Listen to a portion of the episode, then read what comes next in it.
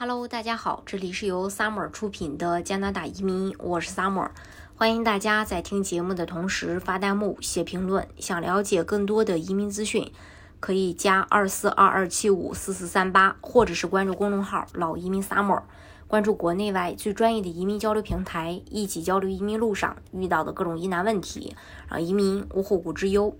一场接近两年的疫情到现在还没结束，当然这期间有很多行业比较悲催啊。但与此同时，也有不少行业比较这个发达，也就是说，呃，正好占着这个机会，是一个机遇。打工人也是一样啊，有的人失业减工啊，减工时，还有的人飞黄腾达，升职加薪。加拿大今年工资涨幅最大的行业，呃，有哪些呢？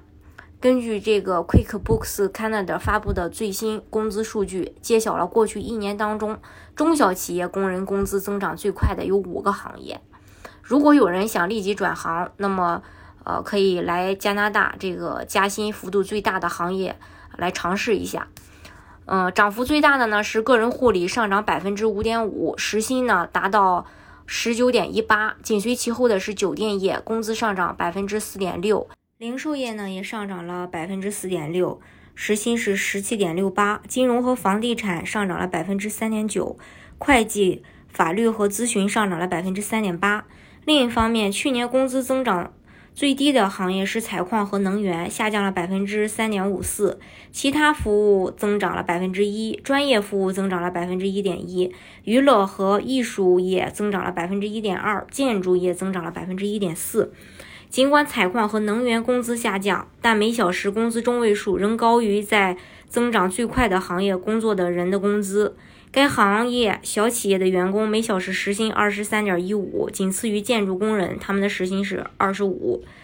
在这个呃，QuickBooks Canada 在其薪资报告中指出，所有的工资都高于加拿大最高的最低工资。在努纳武特是加拿大最低工资最高的地方，每小时十六，而所有上述行业已经超出了这个水平。去年十二月初，来自领英的新数据显示，加拿大最热门的行业以及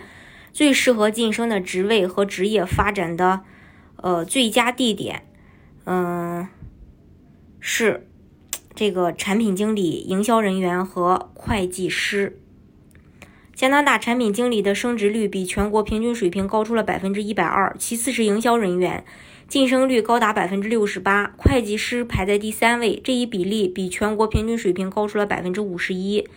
加拿大人最有可能获得升职的三个行业分别是金融、媒体和通讯，以及软件和 IT 服务。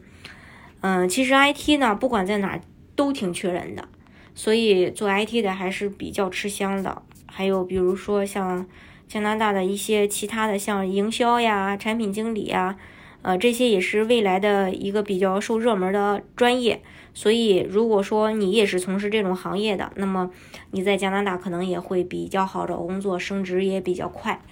当然，移民加拿大的方式呢有很多种，每个省都有自己的移民政策，大家可以根据自己的实际情况来选择最适合你的项目，拿到身份。今天的节目呢就给大家分享到这里，如果大家想具体的了解加拿大移民政策的话，可以加。二四二二七五四四三八，或者是关注公众号“老移民 summer”，关注国内外最专业的移民交流平台，一起交流移民路上遇到的各种疑难问题，让移民无后顾之忧。